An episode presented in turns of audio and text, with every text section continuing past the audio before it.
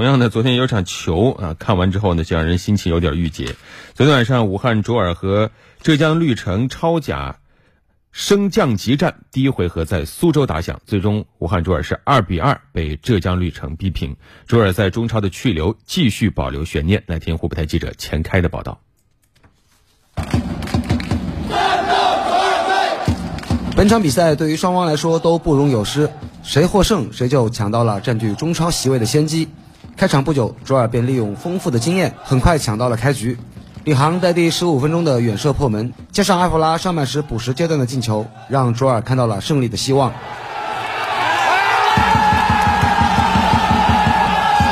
然而下半场随着廖军健的伤退，局势也在悄悄发生改变。当替补登场的卓尔老将艾直波还在适应比赛节奏时，绿城打出一次精彩的配合，由穆谢奎扳回一球。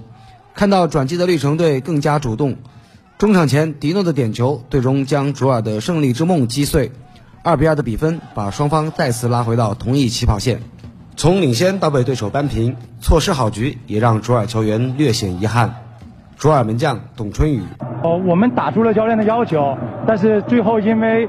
受伤而改变了一些我们的原本的东西，我们没有在这个时候做出更好的应对，所以说被对手扳平了。我觉得这是一场一百八十分钟的比赛，还有一半，准备好下一场就可以了。赛后，卓尔领队庞丽出席了赛后新闻发布会，总结比赛中出现的问题。呃，因为这场比赛其实下半场我们只是出现了一个意外，因为廖金燕受伤，然后打乱我们赛前的部署。然后我想，然后在人员上可能会出现一些被动，所以说我们也调整了阵型。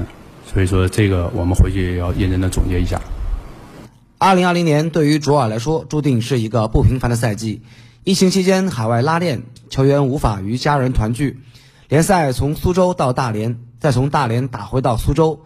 卓尔又经历了一个无比漫长的赛季，在整个的过程中，球队、球员，包括教练，都经历了很多关键的战役，信心也在慢慢的提振中。卓尔跟队记者唐蜜：这个赛季球队确实遇到了很多的困难，呃，然后今天从从我们一开始吧，第一阶段的第一循环其实打的都还不错。呃，我们前七场比赛取得了四胜三平，包括后面我们还战平了北京国安这样的强敌。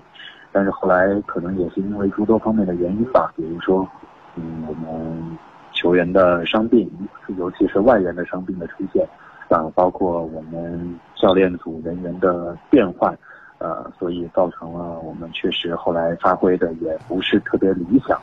没有拿下对手，这让远赴苏州赛区的武汉球迷们多少有些遗憾。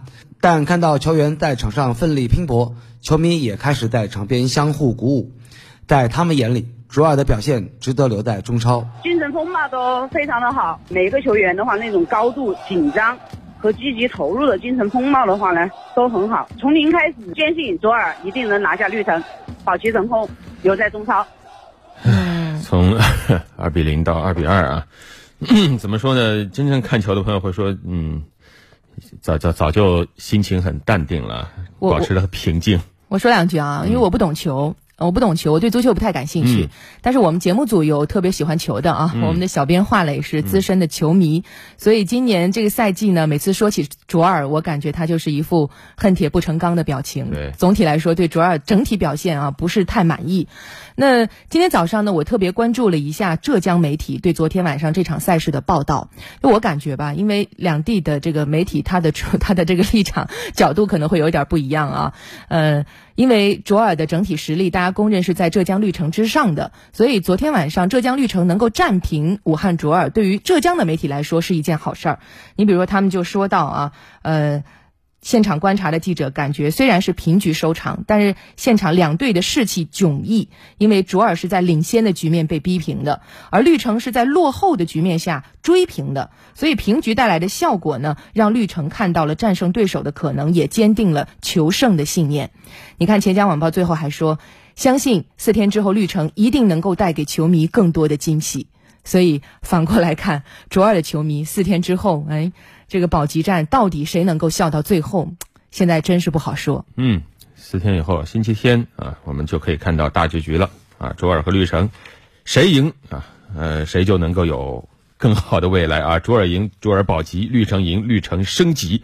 如果打平的话。还有加时赛。如果加时赛不能分出胜负，那最后会是最残酷也最刺激的点球大战来决出悬念了。主任加油吧！